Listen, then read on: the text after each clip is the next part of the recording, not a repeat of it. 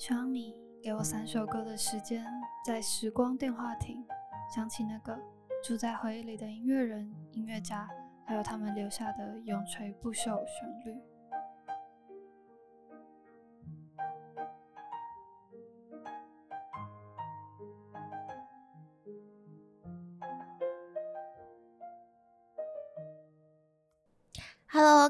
有代志的听众，大家好，欢迎回到时光电话亭的第五集，我是 V 边。这次呢，我们是一个全新的组合，因为这次要跟我一起搭配的人是雨慈。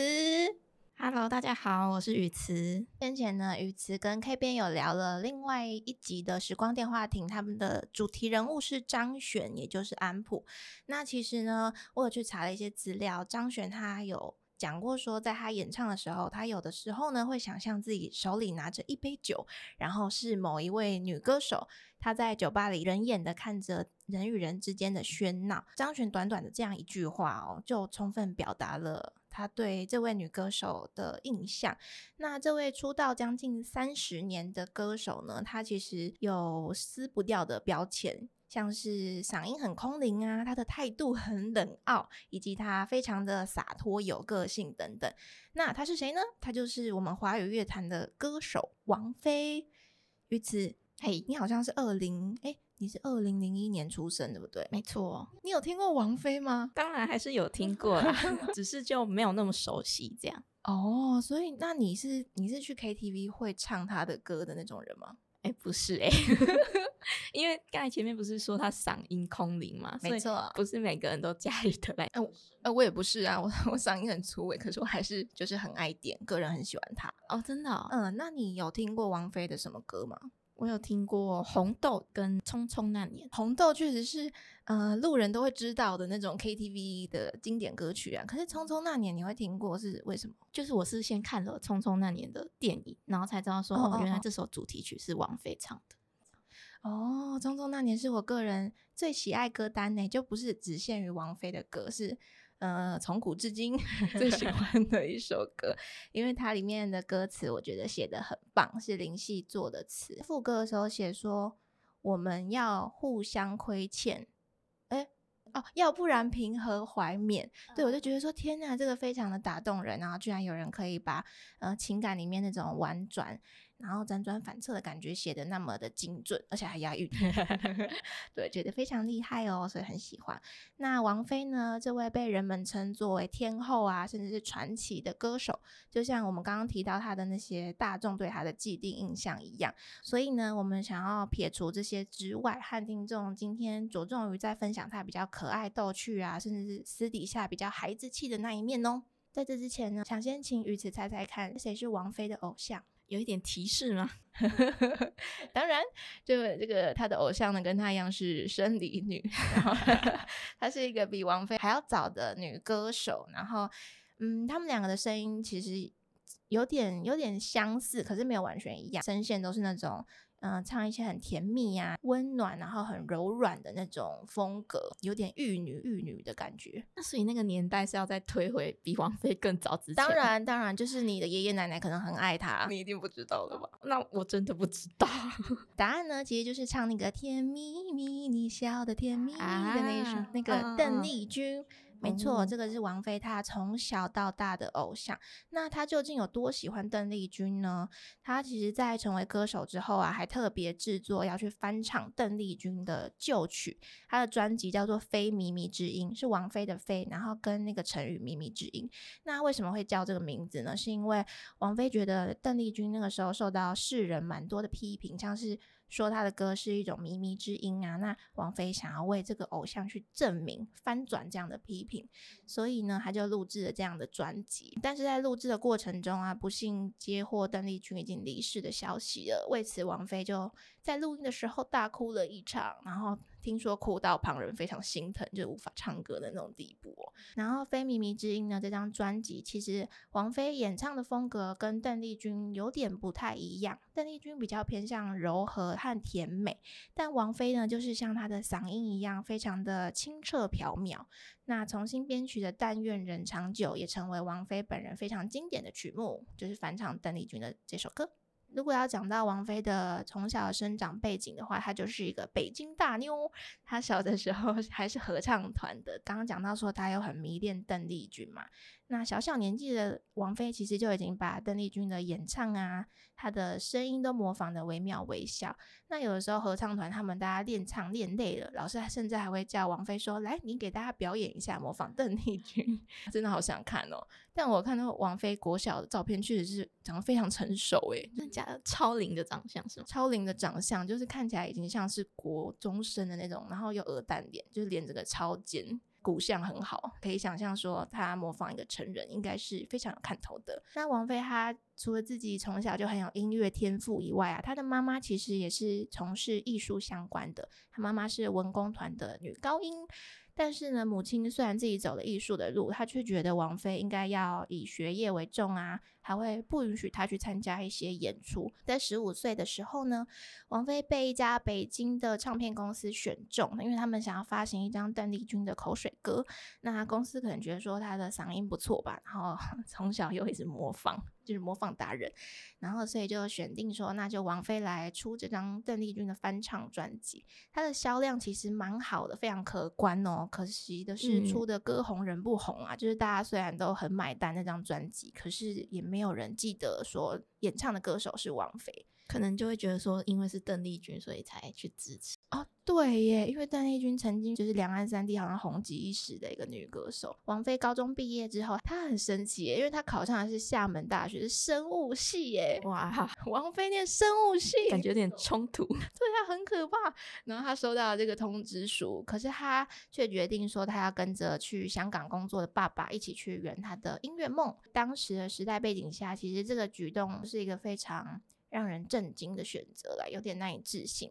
就是他要放弃安稳的学业，去做一个不知道有没有未来的先锋音乐这件事情。想要请雨慈猜猜看，说接下来有三个名字，哪一个才是王菲的本名？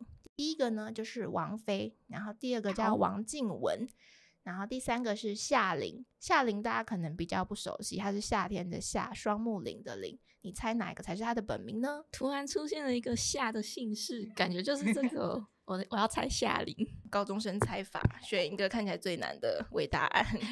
没错，这里有个陷阱，它不是只有一个。其实王菲跟夏琳都是她的本名哦。夏琳的时候是因为她十五岁之前，他们家有点提倡说男女要平等，所以就她的哥哥跟爸爸姓王，然后。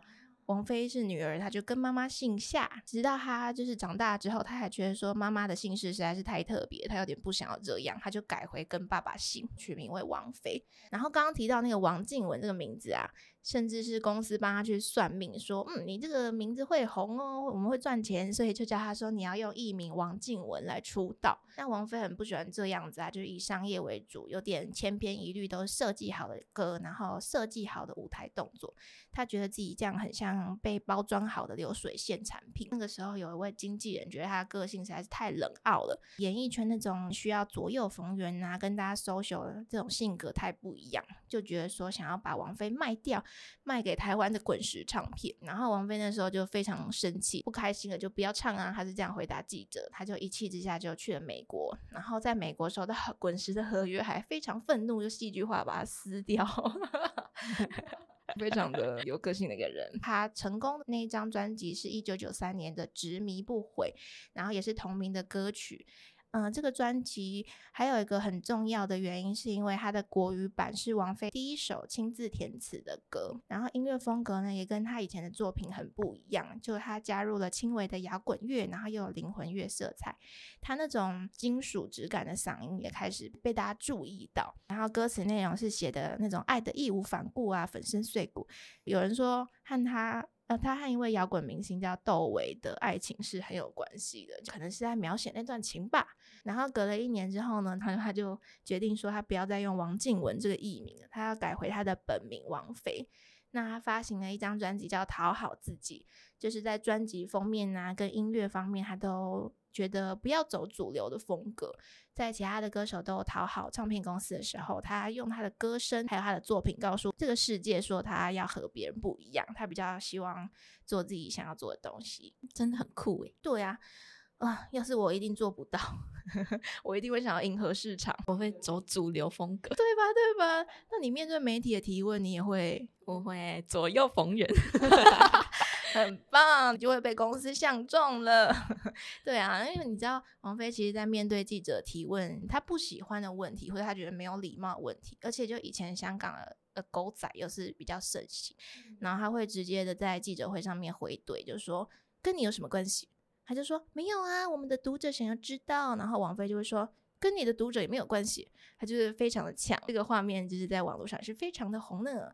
接下来，那我们一起来听听这一首可以说是王菲的职涯上重要转捩点的代表作《执迷不悔》。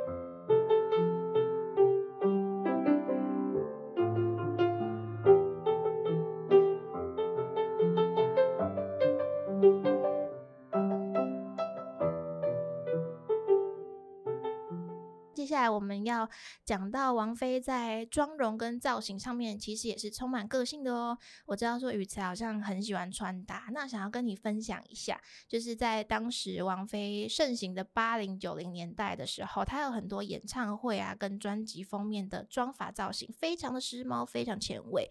就像是这边有四张图，你觉得比较有印象或你最喜欢的是，就是第二张，就是她在演唱会上穿着一身透视装。那那个透视装的上半身呢，其实是黑色的短款露腰毛衣。不知道听众朋友有没有看过这张照片？因为它的下半身竟然是搭白色的蕾丝三角裤，那在三角裤外面呢，就是套一件透明的吊带裙。这整体的造型真的非常的前卫，就是以在那个年代来看的话，没有错。而且它那个透明是真的超级透诶，它等于是从它胸部以下到它的臀部以上这一块的皮肤。完整的露在大家的面前，就是在演唱会这样面对面看着他的肚子唱歌，太酷了。对啊，很惊人呢。然后其实这个非常大胆前卫的造型，当时也是备受争议跟讨论的，因为当然就有一些保守派的人是相当的反对这样的穿着。那除此之外呢，我个人最喜欢的是，其实他这个专辑的造型非常有名，他是在一张叫《畅游》的封面上被人们称为晒伤妆，应该有看过吧？嗯，有有有，他的晒伤妆就是把他的从脸颊两侧一直连接到鼻子这边，怎么说？他脸部的横向画了一长条的 很浓郁的腮红，很像是你的真的晒太阳晒太久的晒伤的样子，非常的可爱啊！然后到现在就是很多的很多的明星也争相在模仿他以前的这个造型，因为这个造型很少女，我觉得哦，原来这是少女搭配那个年纪的王菲，然后跟她穿的衣服。哦，是不是比较日系一点？大量的使用腮红这件事情，她还有一个也是蛮有名的一张照片，是她穿着一个黑白格子的，那是什么大衣吗？还是毛衣？大衣？对哦，大衣，对对对，黑白格子的大衣，然后全身包紧紧的，配上桃红色的那个，那叫什么眼影？哦，对，眼影，他很喜欢画那种很大。大面积的眼影画像一个蝴蝶在脸上一样。那其实那件黑白格子的大衣，它是非常有名的日本时装设计大师山本耀司的作品哦。这个造型有点像一个那个卡通人物，是叫库伊拉吗？库伊拉，你一边知道吗？我我知道，有点像吧？是不是那个养一零一中狗的那个女的？对对对对对，很像嘿。哦，对耶，你没说我都没有想到，给人很强烈的一个印象的感觉。觉得他在造型上也非常的酷，引领了九零年代的音乐潮流以外呢，也引领着当时的时尚潮流。接下来呢，我们就要看到他比较生活面相，他其实生活里也非常的孩子气啊，然后很纯真。歌手陈奕迅曾经说过，他觉得王菲有很多反应很单纯，就很像小朋友一样。他曾经跟陈奕迅一起演唱了一首歌，这个您有听过，叫《因为爱情》，对吧？Ethan 那个时候想要跟他对视。但王菲就因为太害羞，就跟他说：“你要干嘛？你不要看我。陈奕迅就说：“好可爱哦。”也有一位 L 的时尚编辑就曾经分享过说，他们以前因为要拍王菲骑脚踏车的画面，王菲就一边的自在骑着车，一边哼着歌。她非常有信心的跟工作人员说：“没关系，她会骑，因为她那个时候打算要边看镜头边骑车，就没有在 有点危险、欸，在看路哎。”她就很很有自信说：“不会，我会骑。”然后呢，就马上撞到拍摄场地的树木上。天哪，天后有这么强的一面吗？我觉得很好笑。其实他还有一个非常特别的兴趣，他这个兴趣呢，其实跟他那种歌迷都觉得他仙气飘飘啊，然后唱一些甜美的情歌，然后访问他的媒体又超害怕他，觉得说一定又要被骂了，不仅问不到问题，还要被冷冷的对待，就很害怕他。就跟这两种风格超不一样。他有个非常人间烟火气的兴趣爱好，宇慈，你知道是什么吗？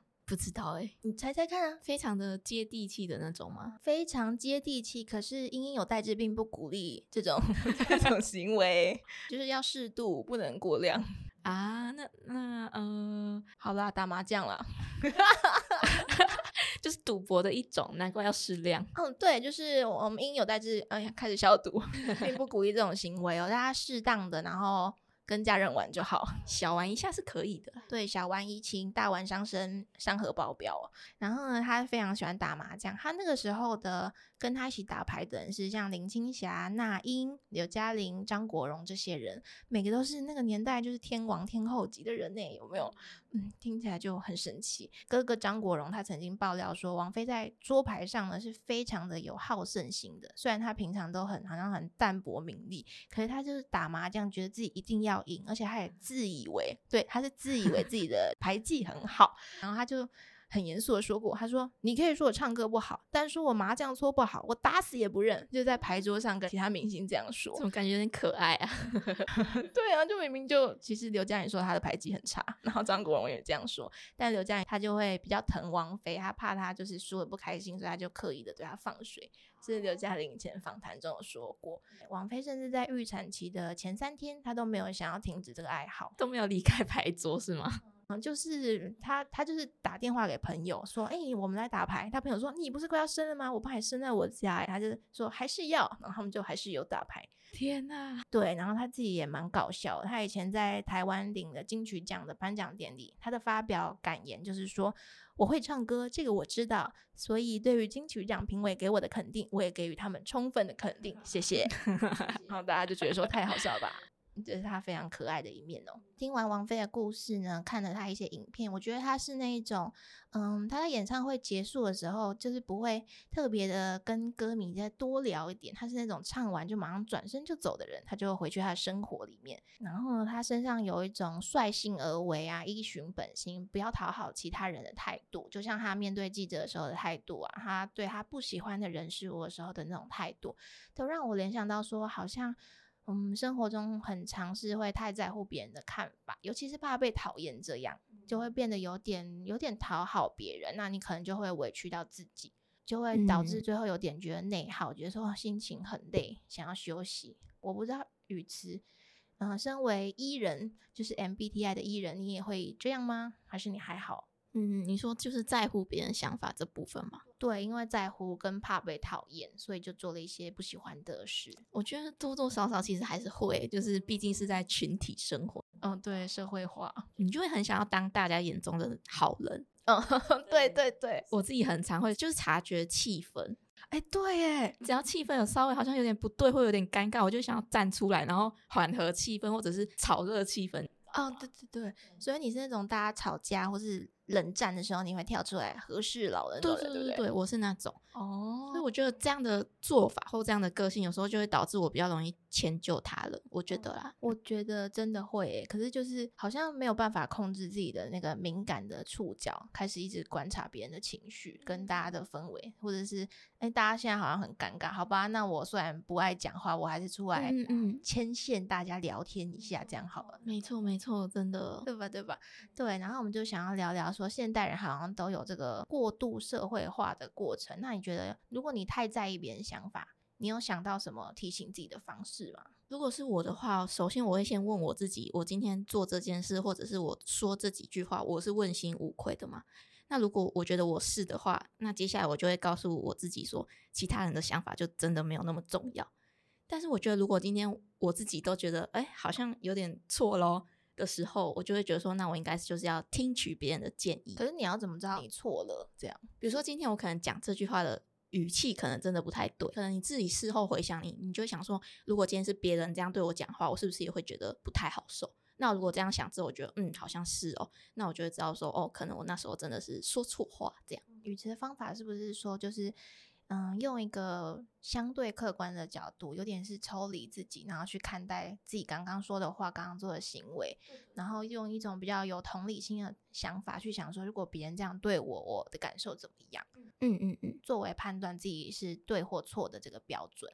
接下来你就可以告诉自己说，那。如果就是如果你是对的，真的就不用太在意别人的看法哦。可是就很难哎，虽然知道自己对，可是还在学习的路上啊。对，还在学习。然后我自己针对说，就是不要在乎别人看法这件事情，我是听了一些 podcast 之后整理出来，就是他们提醒要提醒自己说，第一个是你其实没有那么重要。那你其实没有那么重要的原因，就是因为其实生活中其他的人都很忙，他没有时间一直看着你在干嘛。他没有时间关注说，呃，你现在是不是出丑了？你是不是做不对一件事情？没有，没有人在看你，没有人，没有人在乎你。嗯嗯 嗯，所以他们也更没有时间去讨厌你。哦，在练习的是这件事情，可是我觉得真的蛮难的啦，就是收起一点敏感的触角这件事情。在意别人的看法这件事，有分成那些人是真的跟你生活没相关的人，还是跟你生活有非常相关的人？我觉得这好像还是两种不同的类型。哎，对，像我就是会很在意，就是呃，跟我生活比较有相关联的人，他们是怎么看我。但如果是那种路人，对啊，就真的完全不 care。哦，路人我好像也不 care，就是什么出国，然后全世界没有人认识你的独旅，你觉得哎没差？对对对，好像是这样哎，大家都还是在学习的路上啊。对，大家都在社会化的路上。再补充一个，就是。我还有听到一个说法是说，别人如果对你有一种评价的话，你就先客观的判断说，他讲的这句话是事实还是他的主观想法。那如果是主观的话，其实你就说，嗯，那只是他的主观，就是因为他的视野跟他的阅历是有限的，所以他讲的也不一定是事实。就算他批评你，也不一定是就是真的是你不好，这只是他个人的想法而已，就不用太放在心上。这个也在练习中，也是一个蛮好的方法。没错，就还是要练习啦。那最近有什么想要推荐大家的演出吗？雨慈？那我首先呢，就先来跟大家推荐由广义剧场推出的灰音台韩合唱的音乐剧。那会想推荐这部音乐剧的原因呢，是因为我觉得这个民国才女林徽因，她其实跟王菲有点像。他们都有着蛮前卫的思想跟作风，而且都非常勇于追求自己热爱的事情。有机会的话，他们应该会成为蛮好的朋友。虽然说这辈子是没机会了啦。哎，我觉得真的会，因为林徽因就是在不只是建筑上面，她在文学上好像蛮有造诣，她可以帮他写词。哎，这两个人都是在就是当时比较相对保守的社会风气或者是时代背景下呢，走出一条属于他们自己的路，而且都把这一生呢活得非常的漂亮。那这部音乐剧呢，就是除了讲述民国才女林徽因。的生命故事之外呢，其实它还是台湾和韩国团队联手制作的音乐剧，而且今天推荐的这一场已经是加演场的最终回了，所以有兴趣的听众朋友千万别错过了。那它的演出资讯呢是十二月的二十三号星期六的两点半，在嘉义县的表演艺术中心的演艺厅，那在 OpenTix 上面都可以买到票。民国才女那个时代，很想看看呢，就是要怎么用剧场跟现代人表现这件事情。那我自己想要推荐的是表演工作坊赖声川的剖面喜剧，叫《隐藏的宝藏》，它是一个纯舞台剧的演出啊。然后是用喜剧出发，有点把呃两千年前古罗马的故事去跟现代背景的大道城老剧场去做包装。我觉得是一部听起来很丰富的表演。对，其实我不知道，我觉得好难哦。如果我是编剧，融合了非常多元素，对，要怎么去？融合这两件事，然后比较特别是它还有呈现台前幕后的这两条主线，也就是说呢，你身为观众，你是可以站在嗯怎么做戏的人这些幕后的工作人员的角度去用这种窥见舞台的方式去看待这个戏。就虽然你是观众，可是你又可以站在导演呐，然后站在一些制作的角度去看这个戏。我也不知道它怎么呈现，就它这个形式，我觉得很特别。那隐藏的宝藏呢？这个有点让观众不只是观众在观赏的同时，还可以转换剧场工作者的视角，非常的酷哦。那他演出是在十二月二十二号到十二月三十一号，在台北表演艺术中心的大剧院，也是在 OpenTix 上面可以购票哦。那我接下来呢要推荐的是新北市交响乐团的跨年夜派对音乐会。那新北市交响乐团呢，继去年推出了浪漫跨年夜，非常的广受好评，所以今年呢，他们决定要再度的邀请大家一起共度跨年夜。那会想要推荐这场音乐会的原因呢，其实就非常的简单。呃，有听众朋友呢是跨年夜不想要出去跟大家人挤人庆祝的话，我觉得听音乐会其实也是一个非常棒的选择。你可以邀请你的爱人、家人或者是朋友一起在年末这一天呢，好好感受管弦乐带来的美好，彼此之间呢都留下一个非常特别的回忆。而且其实跨年烟火每年都蛮有，所以你们就是可以明年再看。今年可以一起去听音乐会，不如标题所说的，它是跨年夜，所以是在今年的十二月三十一号星期日的八点，那是在国家两厅院的演奏厅，那一样在 OpenTix 上面都可以买到票，等于是在剧场看完戏，然后回家的路上，你就默默的跨了这个年了，好特别的回忆哦。我们也提前祝大家说，嗯，跨年跨年快乐，要说吗？跨年的新年快乐，可以可以，好不会说。感谢于此以上的推荐。然后王菲呢，她的人、她的歌、她的演唱会，其实在我们嗯九零年代的小朋友，以及一些更早以前的八零年代、七零年代，都像是一个没有办法醒来的梦一样。因为这个梦里面有她的歌声，然后也有更多人。非常非常懵懂，曾经很美好的回忆哦。希望大家都会喜欢这一集。那听完之后呢，如果你很喜欢的话，也欢迎分享给所有你那些喜欢王菲的朋友们哦。那我们就下次再见喽，大家拜拜，拜拜。